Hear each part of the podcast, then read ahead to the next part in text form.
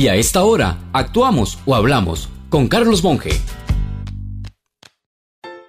Si hay algo poderoso es la comunicación masiva. Por eso, publicistas y políticos invierten tanto para convencernos de que esto es maravilloso o que aquel individuo es la salvación del pueblo. Lo que no se vale es cuando la prensa procura administrar mi mente, cosa que no por ser frecuente deja de ser reprochable.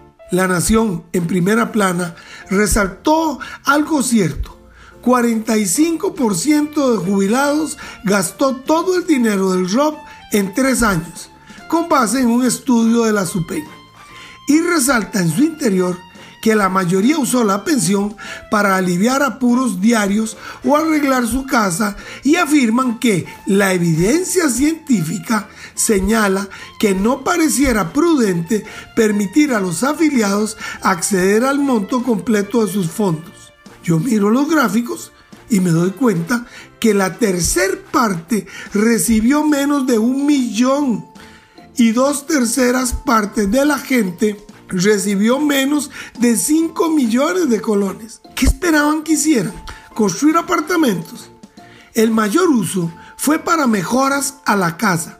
Lógico, si al trabajador común no le da para eso a menos de que se endeude. Precisamente pagar deuda fue el tercer uso. Claro, si lo ahogan con intereses. Vemos gastos médicos y tratamientos de siguiente. Razonemos.